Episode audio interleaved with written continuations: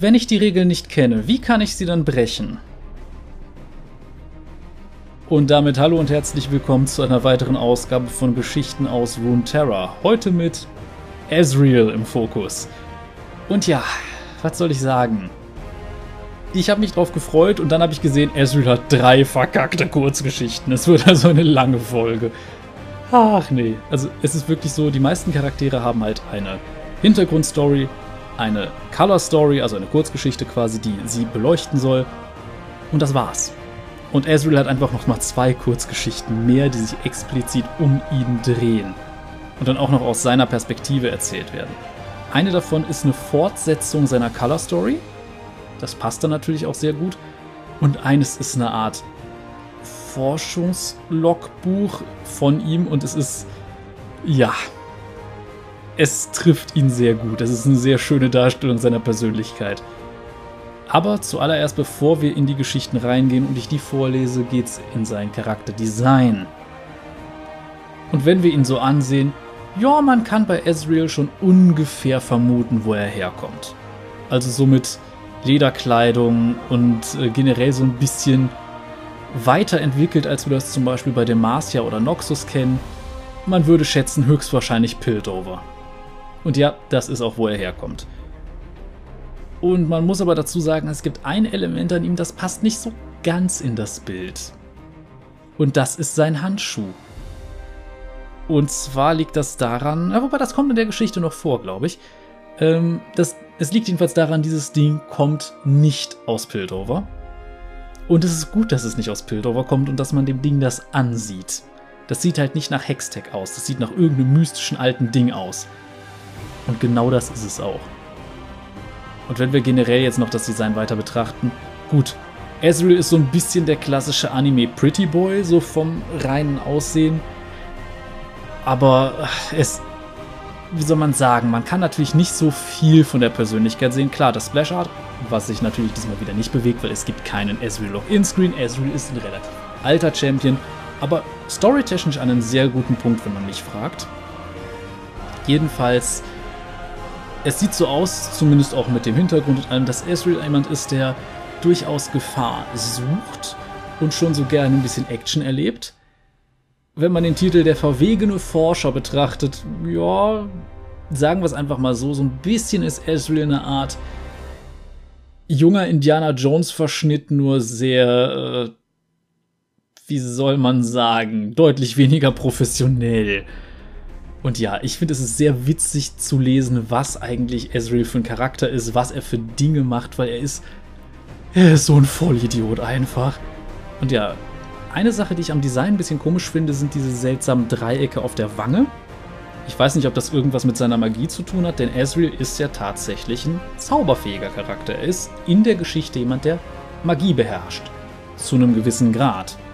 Es ist ja in dem Universum von Runeterra so, dass ab und an Menschen mit magischem Talent geboren werden, meistens mit einem Talent für eine ganz bestimmte Art von Magie oder Fähigkeit.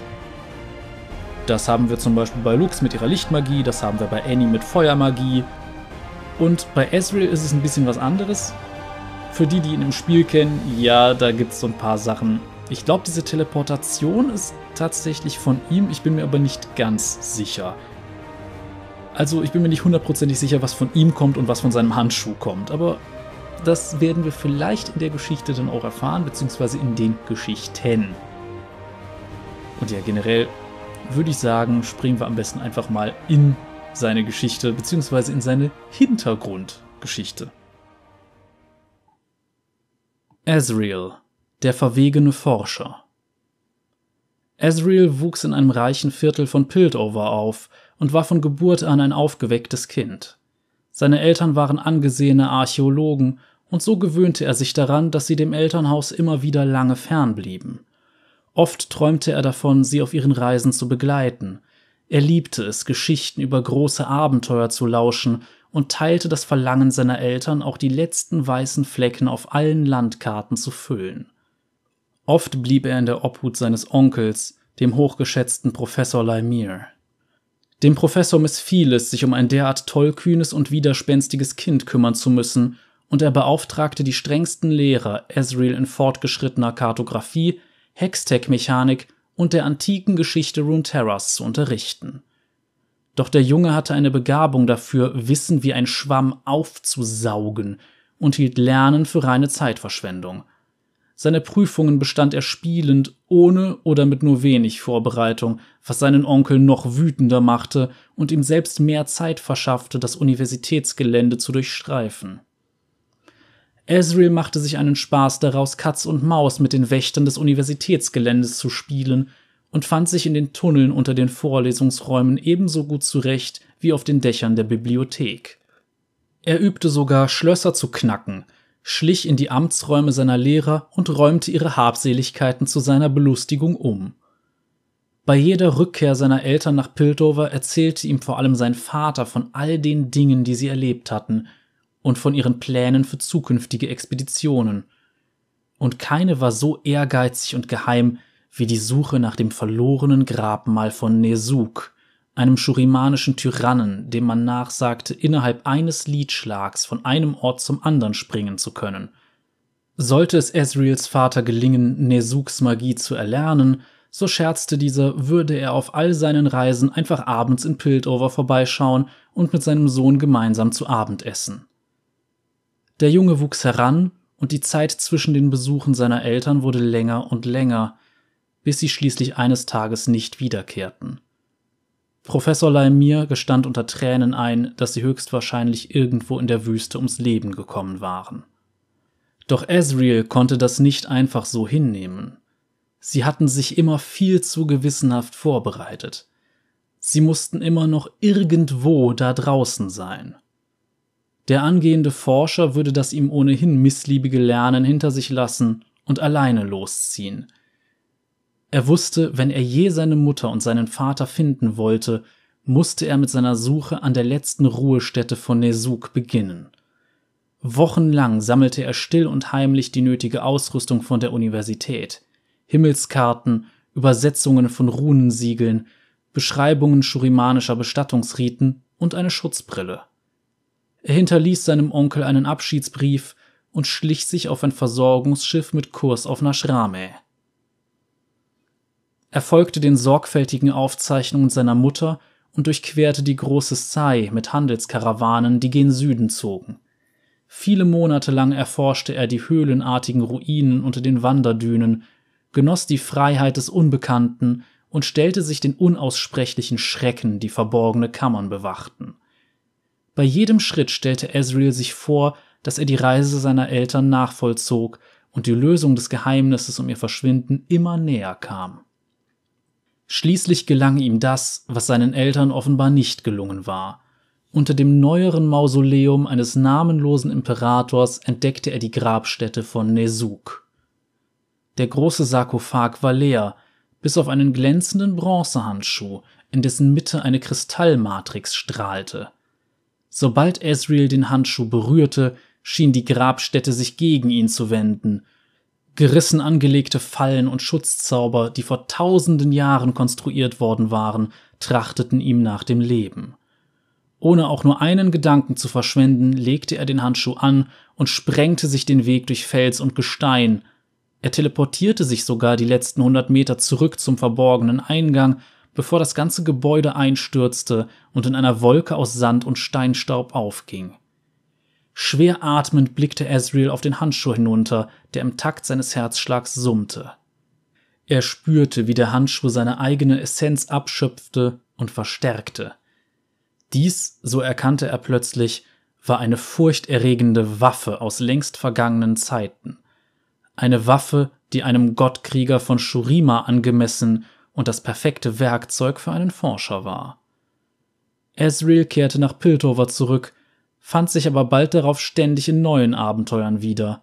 Seine Spürnase führte ihn zu verlorenen Städten, mystischen Tempeln und an Orte, die sogar die meisten Universitätsprofessoren nur von ihren Karten kannten. Sein Ruf wuchs stetig an. In Ezreals Vorstellung gaben die Geschichten, die seinem Ruf vorauseilten, natürlich nur selten die Wirklichkeit und das wahre Ausmaß seiner Heldentaten wieder, aber sie brachten ihn auf eine Idee. Wenn er sich einen Namen als der größte Abenteurer der Welt machen konnte, dann würden seine Eltern sicherlich zurückkehren. von den unbefriedeten Grenzen von Noxus und Demacia zu den heruntergekommenen Tiefen von Zorn und der vereisten Wildnis von Freljord. Ezreal jagt Ruhm und Ehre nach, entdeckt längst verloren geglaubte Artefakte und löst die Rätsel der Geschichte.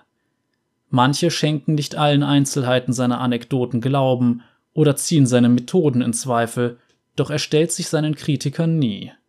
Schließlich sind sie offensichtlich alle nur neidisch.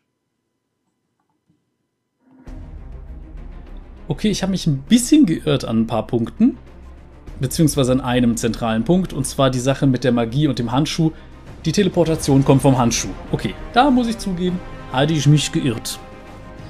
Aber es scheint zumindest so zu sein, dass Ezreals magisches Talent von diesem Handschuh fokussiert wird. Und ja, man sieht halt auch deutlich, dieser Handschuh ist schurimanisch. Wir sehen es so wirklich an der Ästhetik dieses Dings. Keine Zahnräder, kein sonst was, sondern diese sehr glatte, ja, teilweise mit vielen Rundungen versehene Oberfläche, die Edelsteine darin und sowas. Das sieht nicht aus wie etwas aus Piltover, das sieht eben wirklich aus wie etwas aus Shurima. Und darum passt es auch eigentlich nicht so hundertprozentig zu Ezreals restlichem Design. Aber das passt. Das ist genau richtig. Und ich würde jetzt genau auch nochmal auf sein Design eingehen. Wobei ich auch sagen muss, right, ihr könnt einfach nicht lassen, Leuten traurige Hintergrundgeschichten zu geben, oder? Ach ja, jedenfalls, wenn wir es mal ganz genau betrachten, wirklich auch auf die Details eingehen. Die Kleidung von Ezreal hat halt wirklich so einen gewissen Piltover-Vibe. Also, wir sehen zum Beispiel diese Schutzbrille, wir sehen diese ganzen kleinen Metallnieten überall, die halt eindeutig zeigen, guck mal, das ist Piltover. Wir sehen auch, es ist keine Rüstung oder sowas mit dem Metall. Auch, dass sehr viel aus Leder besteht. Dieses Leder ist kein Rüstleder, sondern es ist Arbeitsleder, könnte man sagen. Also, wir sehen zum Beispiel diese Lederjacke, wir sehen die Knieschoner. Also, wir sehen, das ist eine gewisse Arbeitskleidung, aber eben mehr so rumtreibermäßig. Und eine Sache, die Ezreals Charakter sehr hervorhebt, ist dieser komische, ich weiß nicht, ist das eine Art Pelzkragen oder was auch immer. Auf jeden Fall schon so ein bisschen was Bunteres mit drin, etwas Abgehobenes, was halt zu seiner Persönlichkeit wirklich passt, weil Ezreal ist so ein bisschen arrogant. Das kann man schon sagen. Gut, er ist halt auch so eine Art Wunderkind. Also ihm fliegt halt immer alles zu. Er lernt unglaublich schnell neue Sachen, ohne sich wirklich anzustrengen, saugt Wissen auf wie ein Schwamm. Also er ist schon, wie gesagt, ein Wunderkind. Aber dann eben so eins, viel alleingelassen, wenig Zuneigung. Also er, er sehnt sich augenscheinlich auch so ein bisschen danach, seine Eltern wiederzusehen.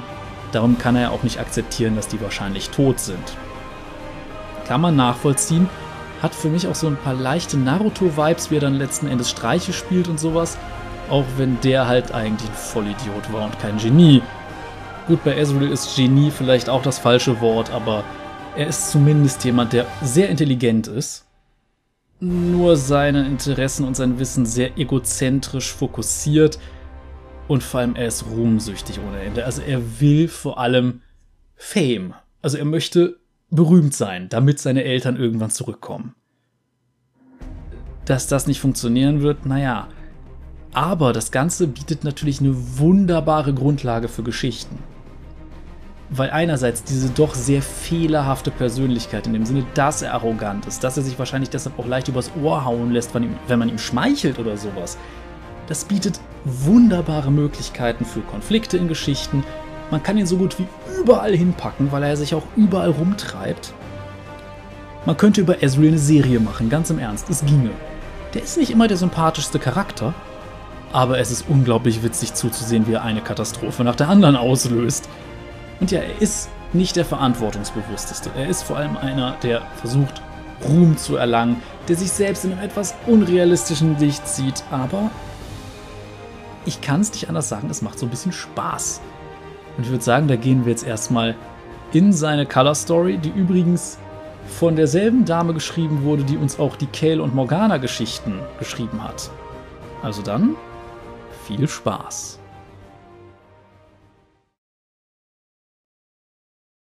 Das Elixier von Uloa von Rayla Hyde Nach Stunden, die ich im feuchtwarmen Klima des Dschungels verbracht habe, wirkt die Kälte in der unterirdischen Krypta wie eine süße Erlösung. Sicher, der Tod könnte hinter jeder Ecke lauern, aber dasselbe gilt auch für den Ruhm. Ich schreite durch einen steinernen Gang und wie Phantome steigen Staubwolken auf, die eine Reihe an kreisrunden Mustern freilegen, die in die Wände eingraviert sind. Es heißt, dieses Grab sei undurchdringbar, tödlich und sein Geheimnis sei nicht zu lüften. Kein Abenteurer hat diesen Ort je lebend verlassen, allerdings war auch keiner davon ich. Bisher habe ich kilometerlange, labyrinthähnliche Tunnel durchquert, mit Stacheln versehene Sandgruben überwunden, bin unter schwingenden Klingen hindurchgekrabbelt und habe zischende Grubenschlangen abgewehrt. Gerade schön genug für einen Besuch, aber leben möchte ich hier nicht. Dutzende geöffnete Steinaugen starren mich von den Wänden an. Naja, ich würde es wahrscheinlich genauso machen. Vermutlich haben sie seit dem letzten Runenkrieg niemanden mehr gesehen, der so gut aussehend war wie ich. In der Mitte des Raumes thront ein Kristall auf einem Podest. Die Flüssigkeit in ihm schimmert und verteilt kleine Regenbogen auf dem Boden. Genau dafür bin ich hier. Meine abenteuerlichen Geschichten mögen Sie vielleicht als Geschwätz abtun, aber niemand kann die Existenz eines solchen Artefaktes leugnen. Einen legendären Schatz zu erobern, ist doch Beweis genug, das Unmögliche geschafft zu haben. Das Elixier von Uloa ist gefragt, Kultisten, die sich von ihm ewiges Leben erhoffen, vergehende Dynastien, die sich ihre alte Macht herbeisehnen, und Pilger, die unglaubliche Weisheit erlangen wollen. Ziemlich viele Erwartungen an eine Fiole, dessen Inhalt nicht einmal einen Teelöffel füllen würde. Mir ist klar, dass alle möglichen Fallen losgehen werden, wenn ich sie vom Podest entferne. So ist das eben an Orten wie diesem. Als ich die Muskeln meiner Finger anspanne, leuchtet der Juwel in der Mitte meines Handschuhs in einem befriedigenden Himmelblau. Jetzt geht der Spaß los. Ich nähere mich langsam der Fiole. Ein Stein zittert plötzlich unter mir, worauf ich einen Schritt zurück mache, um keine Falle auszulösen. Ich suche mir sorgfältig meinen Weg auf die andere Seite des Raumes aus und trete dabei nur auf die Steine, die mir den meisten Halt geben. Als sich mein Griff um das Elixier schließt, wird der Boden der Kammer von Rissen übersät. Ich aktiviere meinen Handschuh und lade ihn mit magischer Energie auf. Wirbelnde Lichtstrahlen vernebeln mir die Sicht, als ich mich zu einem Gang in etwa fünf Metern Entfernung teleportiere. Nicht eine Sekunde zu früh. Hunderte von messerscharfen Speeren schnellen von der Decke herab und verfehlen mich nur um eine Haaresbreite, als der gesamte Raum in die Schatten hinabstürzt. Mein Handschuh eignet sich für enge Gänge hervorragend. Große Distanzen lassen sich mit ihm aber nicht zurücklegen. Und es dauert länger, als mir lieb ist, bis er sich wieder aufgeladen hat. Ein Donnern erschüttert die Wände und hallt den ganzen Korridor entlang. Hört sich so an, als würde die uralte Konstruktion dieses Grabes so langsam nachgeben, also sollte ich mir nicht zu viel Zeit lassen. Ich bevorzuge festen Boden unter den Füßen also sprinte ich den Gang hinunter, während die Steine hinter mir von weitreichenden Rissen verschlungen werden. Ich halte mich an die Richtungsangaben, die ich bei meinem Weg hinein an die Wand gemalt habe, rutsche unter zusammenbrechenden Säulen hindurch, springe über brodelnden Treibsand und husche um schwere Steine herum, die mir den Weg hinaus aus dem engen Gang versperren wollen. Die Wand zu meiner Rechten fällt auseinander, woraufhin sich eine Flut von riesigen Insekten in den Gang ergießt, Ihre gigantischen Scheren schnappen nach mir und Gift tropft aus ihren Mäulern. Tausende rote Spinnenaugen leuchten vor Hunger, während Skorpione mit ihren giftigen Stacheln unerbittlich in meine Richtung kriechen. Solches Ungeziefer ist im Dschungel eine echte Plage, aber zum Glück habe ich genau das richtige Gegenmittel parat. Für den Bruchteil einer Sekunde schließe ich meine Augen. Energien fließen durch meinen Arm, Sie lassen meine Nerven regelrecht pulsieren, während ich meine Kräfte in das Juwel kanalisiere. Ich richte meinen Handschuh auf die größte Spinne aus. Als das Monster seinen Kiefer öffnet, entfessle ich einen gleißenden Strahl, der seinen Mund durchdringt und es in die krabbelnde Horde zurückwirft. Der Geruch von verbranntem Chitin sticht in meinem Hals und mein Magen dreht sich um. Ich drehe mich um und renne, während ich blendende Lichtstrahlen an jeder Biegung des Ganges hinter mich feuere. Ein Felsbrocken mit der Größe eines Hauses löst sich von der Decke direkt über mir. Glücklicherweise lädt sich mein Handschuh gerade rechtzeitig wieder auf, um mich einige Meter weiter vorne in einem wirbelnden Licht wieder auftauchen zu lassen. Die Stelle, an der ich eben noch stand, fällt in sich zusammen. Gerade rechtzeitig kann ich durch die kleine Lücke zwischen zwei umstürzenden Säulen hindurchrutschen, bevor sie sich gegenseitig zu Staub zermalmen. Ich renne in eine Kammer, deren Boden in Richtung der Oberfläche geneigt ist. Ein winziger Sonnenstrahl zeigt sich, und ich renne grinsend in seine Richtung. Vor mir liegt die Freiheit. Plötzlich bebt die Erde unter mir mit einem ohrenbetäubenden Grummeln. Ich stolpere und sehe zu, wie die Kammer vor mir zusammenbricht. Vor mir lag die Freiheit. Andererseits sind Notfallpläne eine meiner Spezialitäten. Ich zücke meinen Handschuh und kanalisiere all meine Energie in den Juwel. Ich kann förmlich spüren, wie er mir meine Kraft entzieht, meine Sicht verschwimmt, und mir kommt es vor, als würde die Welt sich drehen, als das Juwel sich mit Magie auflädt. Schließlich pulsiert der Handschuh in himmelblauen Farben. Ich öffne meine Hand und heraus schießt ein leuchtender goldener Bogen aus Licht, der die gesamte Breite des Tunnels ausfüllt. Der Rückstoß bringt mich kurz ins Schwanken, aber ich bleibe konzentriert. Das gleißende Licht brennt sich seinen Weg durch die Trümmer und verwandelt alles zu Staub, was sich ihm entgegenstellt. Am Ende bleibt ein gefährlich enger Durchgang, genau so, wie ich sie am liebsten habe. Ich schließe meine Hand zu einer Faust, und der Tunnel vor mir wird wieder dunkel. Die Erde unter mir bebt unangenehm und ich gehe unweigerlich in die Knie. Ich bin so ausgelaugt, dass ich mich kaum bewegen, geschweige denn stehen kann. Nur wenige Zentimeter vor meinem Gesicht entfernt breiten sich Risse schneller aus, als ich ihnen folgen kann. Nicht gut. Dieses Grab wird nicht länger standhalten, also muss ich all meine Kraft aufbringen und in die Richtung sprinten, in der hoffentlich die Freiheit auf mich wartet. Ich verliere das Sonnenlicht aus den Augen. Ein weiteres Grummeln, um mich herum fallen die Wände zusammen. Ich schließe meine Augen und hechte durch das Loch. Ist doch nichts Schlimmes dabei, auf ein bisschen Glück zu hoffen. Und ich habe ziemlich viel davon. Ich schlage auf dem Boden auf, hiefe mich auf und atme den süßen Duft des Dschungels ein. Hinter mir fällt der Eingang des Grabes vollständig in sich zusammen und lässt dabei eine wabernde Wolke aus uraltem Staub aufsteigen. Ich wische den Staub von meiner Kleidung und werfe meine Haare mit einem geübten Schwung zurück und verlasse den Ort. Wieder einmal habe ich das Unmögliche möglich gemacht, ein weiterer Schatz, der als Beweis für meine extravaganten Geschichten dient. Und das alles schon vor dem Mittagessen.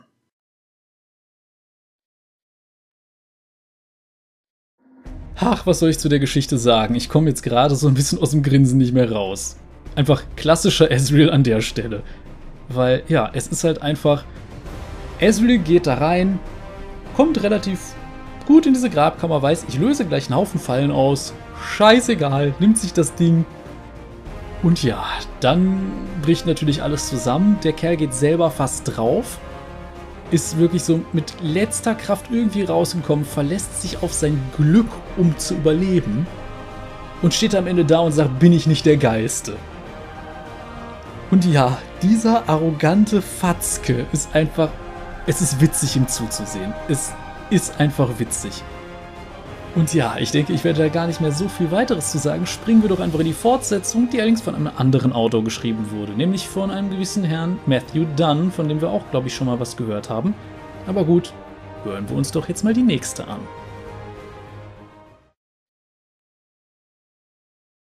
Der Bluff des Bewahrers von Matt Dunn ich sollte wohl deutlich machen, dass ich nichts mit dem Schreckenslord oder von wem Januk sonst gesprochen hat zu tun haben wollte. Ich wollte nur dieses blöde kleine Fläschchen an den Kerl verkaufen, für den ich es besorgen sollte. Das hätte ein Kinderspiel sein sollen. Aber wenn man Ezreal heißt, laufen die Dinge früher oder später immer aus dem Boot. Aus dem Ruder, wie auch immer. Januk war ein rotbärtiger Freljorder mit tiefen Taschen und großem Appetit, den es hierher verschlagen hatte. Seine Arbeitgeber wussten nichts davon, dass er in seinem eigenen Haus Relikte und Kunstwerke hortete, von denen er die Hälfte illegal aus Grabstätten oder Museen geplündert hatte. Er liebte es, inmitten seiner Sammlung zu speisen. Wie einige der Stücke bezeugen können, hatten wir in der Vergangenheit mehrfach zusammengearbeitet, und dabei hat er mich nur zweimal betrogen. Naja, zwei und ein halbes Mal, wenn ich mit einrechne, dass er meine Tarnung auffliegen ließ, nachdem wir das Wrack der Echelons Dämmerung bereits geborgen hatten. Zu Januks Verteidigung muss man sagen, dass Bezahlung nie ein Problem war, was es mir ausgesprochen schwer macht, einen Groll gegen ihn zu hegen. Ezreal, sagte er und schob seinen Teller beiseite. In seinen Zahnzwischenräumen steckte noch Lammfleisch. Hast du es gefunden?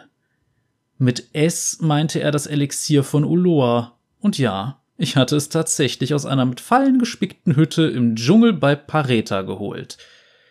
Ich zog das Fläschchen, das aus Knochen und Kristall bestand, aus meinem Beutel. Kühl lag es in meiner Handfläche.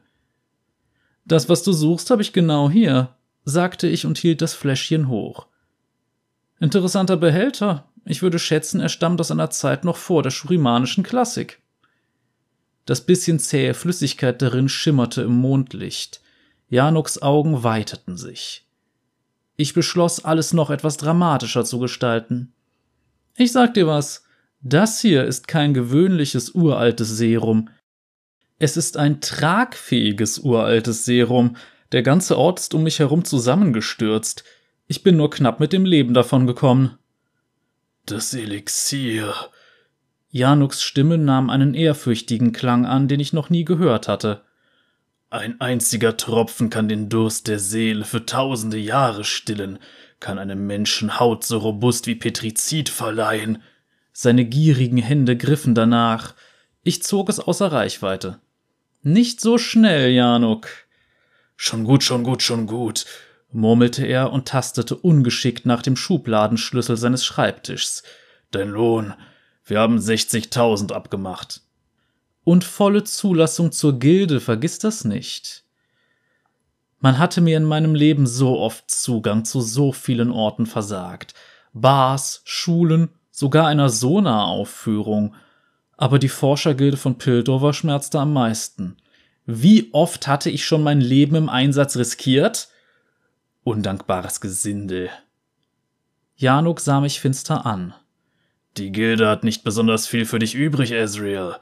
Ich kann nicht behaupten, dass ich es ihnen verüble. Schließlich habe ich in der Vergangenheit mit dir gearbeitet. Er schenkte sich etwas Bernsteinwein aus einer Karaffe ein und nahm einen Schluck. Du wolltest mich in diesem noxianischen Gefängnis verrotten lassen. Das war meine Rache für die Echelons Dämmerung. Und das war meine Rache für die Karte. Die war meine Rache für irgendwas anderes, das du angestellt hast. Ich knirschte mit den Zähnen. Wahrscheinlich. Allmählich wurde ich unruhig. Ich bereitete mich darauf vor, überstürzt zu verschwinden. Komm schon, die Zulassung war die Hälfte der Vereinbarung, erinnerte ich ihn. Wenn du dich nicht daran halten willst, kann ich bestimmt einen anderen Käufer finden. Sein schallendes Gelächter ließ die Anspannung weichen. Was glaubst du, warum ich weiterhin mit dir Geschäfte mache? weil ich dich mag. Wir haben eine gemeinsame Vergangenheit und eine gemeinsame Vergangenheit ist immer gut fürs Geschäft. Er trank aus. Lass mich den Brief aus meinem Arbeitszimmer holen. Einen Moment bitte. Käufer, die die Bezahlung in ihrem Arbeitszimmer aufbewahren? Der Trick ist so alt, dass er einen Bart hat. Wahrscheinlich würde er zurückkommen und ein Steinschlossgewehr auf mein hübsches Gesicht richten. Um mir die Zeit zu vertreiben, betrachtete ich seine Artefaktsammlung. Dort waren einige, die ich in seinem Auftrag beschafft hatte. Dann fiel mein Blick auf etwas, das ich noch nie zuvor gesehen hatte. Etwas Neues. Eine Steinglocke, die ungefähr so groß war wie eine Hauskatze. Ihre Unterseite war mit einer seltsamen Inschrift versehen. Ich trat heran, um sie aus der Nähe zu betrachten. Das ist auch nun, rief Januk. Die Sprache der Toten hinter dem Schleier der Sterblichen entstanden und nur im Jenseits gesprochen. Irgendwie spürte ich hinterhältige Schwingungen und wirbelte herum. Januk hatte nicht nur ein Steinschlossgewehr, er hatte zwei. Ezreal, es tut mir leid, dir mitteilen zu müssen, dass die Gilde deinen Antrag erneut abgelehnt hat. Er kam näher und trat ins Licht. Der Schreckenslord wird sich wieder erheben und das Elixier wird dafür sorgen. Ein Schreckenslord? Na ganz toll. Ich war dieses Mal so dicht dran. Mein Handschuh lud sich auf. Zorn ist ein wunderbarer Arcana-Motivator. Nutze ihn, solange du kannst, sage ich immer. Ich hob meinen Arm. Januk feuerte seine Gewehre ab. Es hieß Magie gegen Bleikugeln. Überraschung! Die Magie gewann. Magie gewinnt immer. Die stumpfen Metallkugeln glühten in meinem Magiestoß weiß auf und verpufften auf der anderen Seite zu silbernem Dampf. Aber wenn jemand ein doppeltes Spiel treibt, muss man doppelt vorsichtig sein, also lud ich meinen Handschuh schnell wieder auf. Ein leises Zischen war zu hören, dann ein Ploppen, und ich stand direkt hinter Januk. Über kurze Entfernungen zu teleportieren ist nicht allzu anstrengend für mich, also legte ich meine behandschuhte Hand auf seinen großen, dummen Hinterkopf, bevor er sich umdrehen konnte. Lass die Waffen fallen, Januk. Bin dir bereits einen Schritt voraus. Oh, das klang überhaupt nicht gut. Ich warf einen Blick nach unten. Tatsächlich lagen die Gewehre zu seinen Füßen. Hatte ich erwähnt, dass Januk stark war? Denn er ist super stark. Er packte meinen Handschuh mit einer Hand, riss mich mit der anderen über seine Schulter und ließ mich mit voller Wucht durch seinen Schreibtisch hindurchkrachen. Die verfluchte Steinglocke drückte gegen mein Rückgrat. Ich sah Weiß und Splitter, viele winzige Splitter. Januk trat mir als Dreingabe noch in die Rippen. Er wand mir das Elixier von Uloa aus den zitternden Fingern, zog den Stopfen ab und nahm einen tiefen Zug. Dein lächerlicher Handschuh kann einem Unsterblichen nichts anhaben. Das Elixier ist eine Fälschung, krächzte ich, hat aber beinahe die richtige Färbung. Ich hielt ein anderes, weitaus weniger spektakuläres Fläschchen hoch. Das ist das echte Elixier. Du hast gerade Sandwespengift aus einem billigen Souvenirschmuckbehälter getrunken. Jano glinste in das leere Fläschchen und sein Gesicht verzog sich, als ob er saure Milch getrunken hätte. Der Fairness halber muss man sagen, dass saure Milch für sein Verdauungssystem weitaus verträglicher gewesen wäre. Ich zuckte zusammen, als ich mich wieder auf die Füße zog. Er hatte mich unnötig hart getreten, aber wenigstens hatte er mein Gesicht verschont. Ich an deiner Stelle würde mich in den nächsten paar Tagen nicht allzu weit vom Klosett entfernen, fügte ich hinzu. Er warf den hübschen Behälter zu Boden, klappte vornüber und stöhnte, Sandwespengift wirkt schnell und heftig. Du bockiger Kleiner, das werde ich dir heimzahlen. Ich zuckte mit den Schultern, hob dann meinen Handschuh und feuerte noch einen Stoß magischer Energie auf die Wand ab. Das Mauerwerk knackte, schmolz und explodierte nach außen. Überall flatterte Papier. Ich hob die Glocke auf und ging neben Januks neuem Fenster in die Hocke. War mir wie immer ein Vergnügen, sagte ich. Ich werde dir für den äh, Umbau nichts berechnen. Ich hüpfte durch das Loch, kletterte am Mauerwerk hinunter und sprang auf ein Dach in der Nähe. Ich wollte aus verschiedenen Gründen so schnell wie möglich, so weit wie möglich von Januk weg sein. Zugegeben, das Sandwespengift war der Hauptgrund. Es würde am nächsten Morgen nicht besonders schön dort aussehen. Während ich floh, besah ich mir meine neueste Errungenschaft etwas näher. Was immer sie sonst noch sein mochte, in der Ochnun-Glocke schlummerte auf jeden Fall eine dunkle Energie. Sobald die Forschergilde einen Blick auf dieses Stück erhaschte, war ich ein todsicherer Kandidat für die Zulassung. Mit einer Feier zu meinen Ehren vielleicht? Schließlich hatte ich gerade im Alleingang verhindert, dass irgendein Schreckenslord wieder von den Toten auferstand – Schlussendlich war das alles, was zählte. Okay, ich finde, das war jetzt ein sehr guter Einblick in die Persönlichkeit von Ezreal. Gut, das hatten wir ja vorher auch schon in gewissem Maße, aber ich finde, hier jetzt mit Dialogen und wie er mit anderen Charakteren umgeht, das passt da schon sehr gut. Und ganz im Ernst, ich würde mir einen Film oder eine Serie wünschen. Es ist schon irgendwie witzig, dem zuzusehen. Ich meine, er kriegt ja zwischenzeitlich sogar ein bisschen auf die Schnauze. Und irgendwie gefällt mir das, ja. Das, das macht Spaß einfach. Ich finde, Ezreal ist ein Charakter, dem sieht man gerne zu.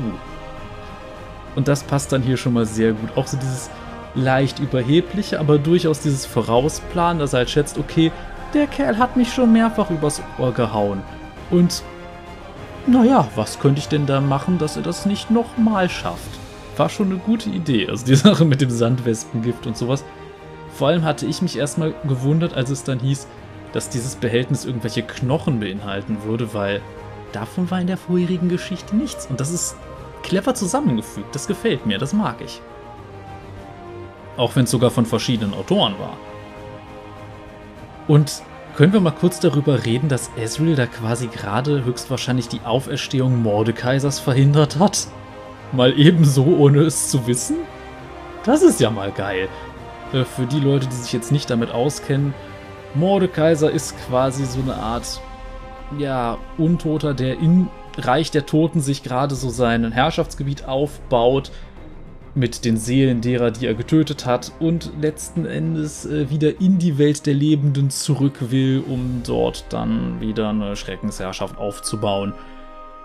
Und ja, die Zeichen, die jetzt so da gegeben wurden mit einer Glocke mit Ochnun-Schrift und sowas, hm, das passt da schon ganz gut, dass da der alte San Usal, besser bekannt als Mordekaiser, hinterstecken könnte und dass er wohl Anhänger im Freljord hat. Interessant. Aber gut, gehen wir mal zur nächsten Geschichte. Die hat jetzt nicht mehr unbedingt was damit zu tun, aber sie geht schon wieder so ein bisschen in die Richtung und es ist jetzt auch wieder von Matt Dunn, der in diesem Fall komischerweise als Matthew Dunn beschrieben wird, warum auch immer. Jedenfalls handelt es sich dabei um eine Art äh, Reihe von Logbucheinträgen von Ezreal und äh, ja, es ist, es ist schön. Springen wir einfach mal gleich rein. Das Abenteuer eines Forschers von Matthew Dunn.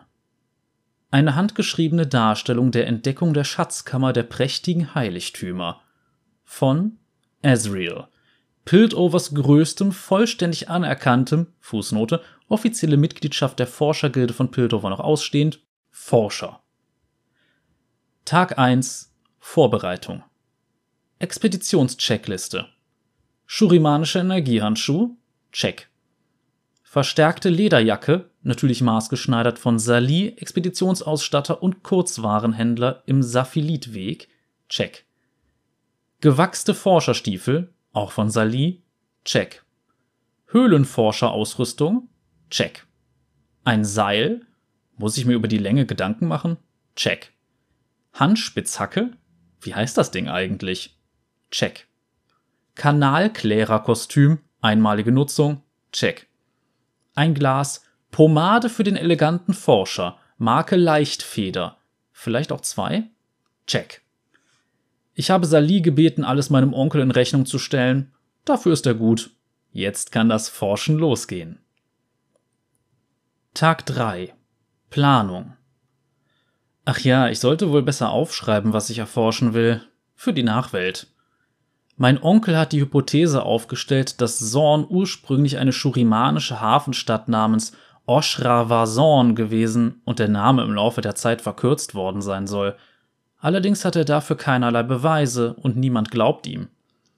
Daher werde ich ein braver Neffe sein, Beweise suchen und dann den ganzen Ruhm für mich einstreichen. Meinen Quellen zufolge soll sich aufgrund von industriellen Grabungen irgendwo tief unten in der Grube ein Spalt aufgetan haben. Mein Plan ist ganz einfach. Morgen mache ich den Spalt ausfindig und steige hinab. Dann finde ich Beweise, siehe oben. Vorzugsweise eine verfluchte Urne oder ein verschollenes Zauberbuch. Irgendetwas richtig Cooles. Dann geht's zurück an die Oberfläche und zum Schluss brüste ich mich vor meinem Onkel beim Abendessen. Profit ich behalte dieses Tagebuch zur Dokumentation meiner Fortschritte.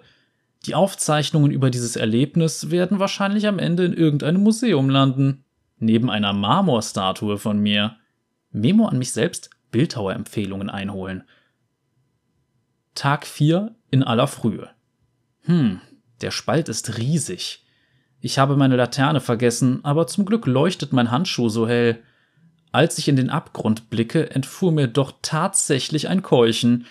Dort unten befinden sich lauter undurchschaubare, staubige Treppen und alte Durchgänge. Ein wahrhaftiges Labyrinth. Ich steige mal hinab. Melde mich, wenn ich unten bin. Onkel Laimir wird sicher richtig neidisch sein.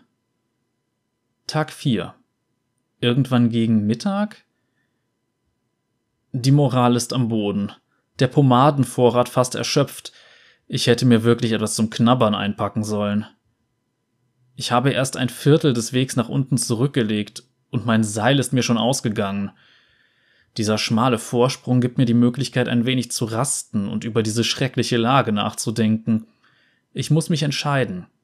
Weiter nach unten vordringen und vielleicht verhungern oder meine Unternehmung aufgeben und mit leeren Händen zurückkehren. Tag 4. Definitiv Nachmittag. Kann man Pomade eigentlich essen? Tag 4. Später Nachmittag oder so. Hervorragende Neuigkeiten. Ich habe etwas gefunden. Einige Vorsprünge unter meinem Rastplatz habe ich eine Tür gefunden. Alt, aus Sandstein und sehr staubig. Ich habe den Schmutz von Jahrhunderten weggewischt und einige Glyphen entdeckt. Eulen und so ein Zeug. Ich habe so viel wie möglich entziffert, aber mein Schurimanisch ist ziemlich eingerostet. Meiner Schätzung nach geht es um einen Fluch. Einen wirklich schlimmen Fluch, der sich irgendwie vervielfacht? Vielleicht vertausendfacht? Das klingt fantastisch. Wie ich zu sagen pflege, wenn es nicht verflucht ist, hat es keinen Wert. Da ich keinerlei altertümlichen Türgriff ausmachen konnte, musste ich mich meines ultimativen Dietrichs bedienen. Meines Handschuhs. Hey, Geschichtsschreibung, tut mir leid wegen deiner Tür, aber was sich hinter ihr befindet, ist interessanter als so ein paar alte Glyphen. Diese neue Vorkammer ist wirklich erstaunlich. Zunächst einmal ist sie unglaublich sauber und. Tut mir leid, ich dachte, ich hätte etwas gehört. Risse? Schritte? Wenn ich jetzt so darüber nachdenke, könnte die Explosion meines Handschuhs wohl doch ein wenig zu viel für die tragenden Säulen gewesen sein. Ich muss weg. Keiner erinnert sich an Forscher, die zerquetscht worden sind. Tag 4. Fast Zeit fürs Abendessen. Das war ein Spaß. Ich dachte schon, das Grab würde in sich zusammenfallen, da Gräber immer in sich zusammenfallen, vor allem wenn ich drin bin. Was wirklich passiert ist? Nun, die Tür hatte nicht zu viel versprochen, die Vorkammer war verflucht. Wie sich herausstellte, verbarg Oshra Vazon die berühmte Schatzkammer der prächtigen Heiligtümer. Eines dieser Heiligtümer ist ein Relikt, das einst Karikan, dem persönlichen Geisterbändiger des Imperators, gehört hatte. Wie es aussieht, hat er gefährliche Wesen an leblose Objekte gebunden und sie dann für seine eigenen finsteren Zwecke missbraucht. Und er starb genau hier, wo heute Zorn steht. Außerdem hatte er eine ganze Armee von langsamen Tumben, durchgestrichen, feurigen Steinkriegern, die es gar nicht leiden konnten, wenn andere Leute sich an Karikans Sachen vergriffen. Aber keine Sorge, ich habe sie alle in klitzekleine Stücke gesprengt. Ich konnte aber diese wunderbar erhaltene goldene Stele erbeuten. Darauf ist die Legende des Tages des Feuers und Karikans Eid eingraviert, die Stadt Oshravazorn zu schützen. Das Ganze ist wie eine geheime Geschichte, die in meinem Beutel Platz findet. Das wird die Welt verändern. Hoffentlich nicht nur die akademische Welt. Niemand interessiert sich für die akademische Welt. Tag 5 Uralte schurimanische Flüche machen keine halben Sachen. Es gab nicht nur diese eine, durchgestrichen, Armee feuriger Steinkrieger. Moment, waren das Golems? Plötzlich drang auch noch Wasser blitzschnell durch die Spalten im Boden. Ich musste irgendwo unter dem Pilz sein. Bin durch so viele Tunnel geschwommen, so viele verschlossene Türen, musste dem Drang widerstehen, sie alle eingehend zu studieren. Bin wohl in der Nähe der Oberfläche. Zum Glück. Vor ein paar Tunneln habe ich ein paar wirklich fies aussehende Düsteraale gesehen. Ekelhafte Kreaturen. Könnte etwas dauern, bis ich mich wieder melde, aber solange ich diese Stele gut verpackt hier rauskriege, hat sich der Trip auf jeden Fall gelohnt. Auch wenn er mich fast den Kopf gekostet hätte und meine Socken nasser als nass sind. Allerdings gibt es auch etwas Trauriges zu vermerken.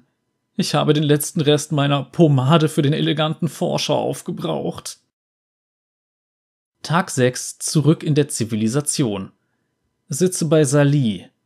Sali ist wirklich der beste Ausstatter in ganz Piltover. Eigentlich bin ich hier, um von dem exzellenten Rückgaberecht Gebrauch zu machen. Meine Jacke ist vollkommen zerfetzt, die Stiefel waren kein bisschen wasserdicht. Ich könnte alles als Mangelware darstellen.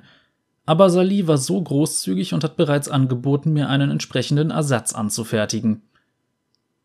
Die Forschergilde würde mich niemals ernst nehmen, wenn ich ihr Tagebuch und Stele in einem Aufzug vorlegen würde, als hätte ich gerade eine Runde Krakenhand gegen Hasenringer in Schlammstadt verloren.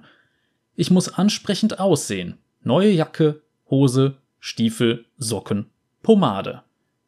Das ist gleich ein ganz anderes Gefühl. Vertraut mir einfach. Tag 9 Schadensbegrenzung diese offiziellen Aufzeichnungen sollen Zeugnis darüber ablegen, dass ich nichts mit dem Schwarm feuriger Krabbeltiere zu tun habe, der das Händlerviertel von Pildover heimgesucht hat. Mich trifft keine Schuld. Wer, fragt ihr, ist denn der Schuldige? Der Angestellte in Salis Laden. Kleiner Tipp, Überlasse niemals dem stümperhaften Angestellten von Sali eine möglicherweise verzauberte goldene Stele, die du nur unter Aufwendung großer Mühen aus den Tiefen von Zorn bergen konntest. Warum? Weil er sie zweifellos auspacken, auf eine Fensterbank stellen und somit direktem Sonnenlicht aussetzen wird. Wodurch, wie könnte es anders sein, körperlose Stimmen heraufbeschworen werden, die etwas in einer bis dato unbekannten arkanen Sprache skandieren. Und dann beginnt deine wertvolle Stele zu leuchten, bis sie schließlich in hunderte lebende Splitter sengender Hitze explodiert. Ja, wie sich herausstellte, setzt die Stele Karikans infernale Kobolde frei, wenn sie während der Tag- und Nachtgleiche dem Sonnenlicht ausgesetzt wird. Nun gut, ich wusste nicht, dass heute die Tag- und Nachtgleiche ist. Das geht also auf meine Kappe. Ich sollte mir mal einen Kalender anschaffen. Memo an mich selbst, Kalender zulegen, aber nicht bei Sali kaufen. Die Erde bebt. Ich sollte jetzt vermutlich mit dem Schreiben aufhören, da noch mehr dieser kleinen Plagen aus den Kanalgittern gekrochen kommen. Ich habe ein paar von ihnen mit meinem Handschuh gegrillt. Das hat ihnen gar nicht gefallen, so schnell wie sie den Löffel abgegeben haben. Ergebnis. Naja, der einzige Beweis, den ich für diese ganze Eskapade habe, ist dieses Tagebuch und mein guter Leumund. Tag 12. Auf der Suche nach juristischem Beistand. Die Vorermittlung ist für nächste Woche angesetzt.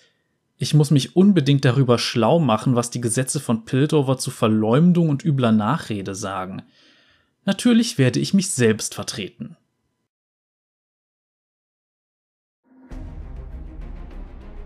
Ach ja, wenn irgendwas Ezreals Persönlichkeit darstellt, dann wohl diese Geschichte.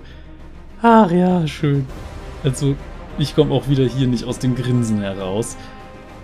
Für die, die sich jetzt fragen, was ist eigentlich Pomade? Weil der Begriff ist heute ja eher unüblich. Sagen wir mal, es ist eine Art Vorläufer des Haargels. Und ich habe jetzt explizit nochmal aufgerufen, woraus besteht denn Pomade? Typischerweise aus Vaseline und oder Mineralölen, Bienenwachs, Kokosnussöl, Olivenöl, Lanolin, also Wollwachs und Duftstoffen. Je höher der Anteil an Bienenwachs ist, desto fester wird die Pomade. Mit anderen Worten, es ist einfach der Vorgänger des Haargels und ein Haarpflegeprodukt. Und ja, Ezreal vergisst Proviant, denkt aber, soll ich vielleicht eine zweite Packung Pomade einpacken? Ist ja wichtig, dass ich gut aussehe auf meiner Expedition. Oh, das ist so ein eitler Vollidiot, der Typ. Und vor allem, das ist ja ein Logbuch, das er da schreibt. Er hat dieses Logbuch beim Einsatz dabei und während er den ganzen Kram da macht, stellt er sich immer wieder hin und denkt sich, hm, das könnte ich jetzt mal aufschreiben. Sprengt die Tür auf, geht da rein in diese Grabkammer und denkt sich, hm, sollte ich mal kurz aufschreiben. Oder er sitzt bei Sali und denkt sich, hm, hier könnte ich auch noch mal ein paar Notizen machen. Also anstatt, dass der einfach erstmal die Expedition macht und das irgendwie in Ruhepausen macht oder sowas, nee, der legt immer wieder mal eine kleine Pause ein, um irgendwas Blödes aufzuschreiben. Boah, nee, der Typ echt. Ach, es ist schön. Und dann, ja, löst er einfach mal eben so eine kleine Katastrophe im Händlerviertel von Pildover aus und sagt, keine Sorge, ich habe damit nichts zu tun, das war alles dieser Vollidiot. Ach, es ist toll. Auch super. Hallo Geschichtsschreibung, äh, tut mir leid wegen der Tür. Das ist so klasse mit dem Typen. Also so völliger Tunnelblick auf seine Interessen, dabei aber auch noch so mit Abschweifungen, lässt sich ablenken. Dann, wie er schreibt, ist halt auch klasse, weil er schreibt ja nicht wirklich so ein wissenschaftliches Logbuch, sondern er versucht es möglichst dramatisch darzustellen. Streicht Dinge durch, die nicht dramatisch genug klingen. Unglaublich vieles entweder unterstrichen oder komplett in Großbuchstaben. Ach ja, da wundert man sich, warum der nicht in die Forschergilde gelassen wird. Es ist klasse. Ganz im Ernst, ich sage nach wie vor, wann kommt die Serie oder der Film? Klar. Das Schöne an Ezreal ist einfach, du kannst ihn in jedes Setting packen. Du kannst ihn mit jedem Charakter interagieren lassen, weil er hat immer irgendeinen Grund, irgendwo zu sein. Und das ist klasse. Ezreal hat einen wunderbaren Platz in der Geschichte von League of Legends. Und ja, die Geschichten waren jetzt alle nicht besonders lang aber sie waren alle gut, wenn man mich fragt. Also gut, Elixier von Ulor war noch ein bisschen ja, Standard, aber sobald er entweder diese Selbstgespräche führt, beziehungsweise dieses Logbuch, oder mit jemand anderem interagiert, es ist wundervoll. Also ganz im Ernst, ich glaube, das war bisher meine Lieblingsfolge. Apropos Folge, ich denke, wir sollten wieder mal für die übernächste Folge abstimmen, denn ihr habt hier wieder mal drei Charaktere zur Auswahl. Und dieses Mal beginnen wir mit Xin Zhao, der Seneschall von Demacia. Dann hätten wir äh, jemanden, der gerade sehr aktuell überarbeitet wurde. Volibear, der unerbittliche Sturm. Und als letztes einen Charakter, bei dem man sagen könnte, etwas äh, risqué. Evelyn, Umarmung der Qual. So kurz Zusammenfassung der Charaktere. Xin Zhao stammt ursprünglich aus Ionia, ist aber, wenn ich mich recht erinnere, von Noxus nach Demacia verschleppt worden, also quasi verschleppt und als Soldat gegen Demacia eingesetzt und ist dann letzten Endes jemand, der sich jetzt sogar als Demacianer betrachtet und mit gegen Noxus kämpft. Volibear ist einer der Götter von Freljord, ist quasi ein Bruder von Orn und von Anivia. Naja, und Evelyn ist eine Dämonin, die sich an der Qual der Menschen labt. Das ist äh, interessant. Also auch da wieder, ich packe drei Kommentare unten rein. Ihr dürft einfach mal sagen, dass ihr einen Daumen hoch gebt bei dem Champion, den ihr gerne sehen möchtet. Ihr könnt auch gerne an mehreren Stellen das machen. Also ihr könnt sagen, hm, Sinjao interessiert mich jetzt nicht so, aber Woli und Evelyn sind beide gut. Könnt ihr das natürlich auch so machen.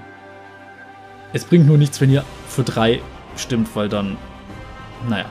Ansonsten kommen wir zum üblichen YouTube-Kram. Also, wenn ihr mich unterstützen wollt, gebt diesem Video doch einen Daumen nach oben und ihr könnt es auch gerne mit anderen League of Legends Lore interessierten Leuten teilen.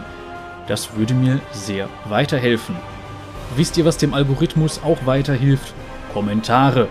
Also wenn ihr Kritik habt, wenn ihr einfach nur sagen wollt, wie ihr die Folge, wie ihr den Charakter etc. fandet, rein in die Kommentare und ich meine, gerade was die Kritik angeht, ich versuche euch ein möglichst angenehmes Hörerlebnis zu spendieren. Also ich bin da mal gespannt, was so kommt, wenn überhaupt Kritik kommt, weil bisher ist die Reaktion immer sehr positiv gewesen und da bin ich auch sehr froh drüber. Und ansonsten für die Leute, die vielleicht tatsächlich denken, hm, kann man denn vielleicht auch finanziell was beisteuern? Und ja, das geht tatsächlich. Ich habe ein kleines Tippjar, nämlich Kofi. Das heißt, wenn ihr denkt, hm, der Hofnarr hat aber wirklich schön diese Stunde gefüllt mit lustigen Erzählungen über einen Indiana Jones für Arme. Hier, nehme er einen Euro. Ist das möglich? Und ansonsten gibt es da auch Bandcamp, wo man das Hörbuch, das auf meinem Kanal zu finden ist, der Lehrlingszauberschmiede, sich kaufen kann. Sollte ich weitere Hörbuchsachen aus eigener Feder oder aus der Feder von Leuten, die mir Sachen zur Verfügung stellen, ja, so aufnehmen, werde ich die da wahrscheinlich auch als was eigenes hochladen. Und ansonsten habe ich auch überlegt, ob ich vielleicht mal Auftragsarbeiten machen soll, weil aktuell, ja, vielleicht finde ich da irgendwann mal die Zeit zu. Und ja, falls ihr also Texte habt, die ich gerne mal vorlesen soll, so die ihr dann vielleicht auch selber vermarkten wollt etc., dann könnte man sich da auch drüber unterhalten. Also so, schon mal kleine Werbung an der Stelle. Aber gut, dann würde ich sagen, genug finanzielles Zeug. Erstmal danke, dass ihr zugehört habt. Ich bin gespannt, für wen ihr euch entscheidet. Ähm, zumindest so der erste Eindruck, den ich jetzt habe nach der letzten Folge mit Master Yi, wird wahrscheinlich die nächste Folge Urgot werden. Kann aber sein, dass ich mich da auch irre und plötzlich sich die Abstimmung nochmal um 180 Grad dreht und wir dann doch irgendwie Amumu bekommen. Keine Ahnung. Aber lasst mal eure Meinung, wie gesagt, da, wen ihr als übernächstes sehen wollt. Ich bin gespannt. Bis zum nächsten Mal. Cheerio!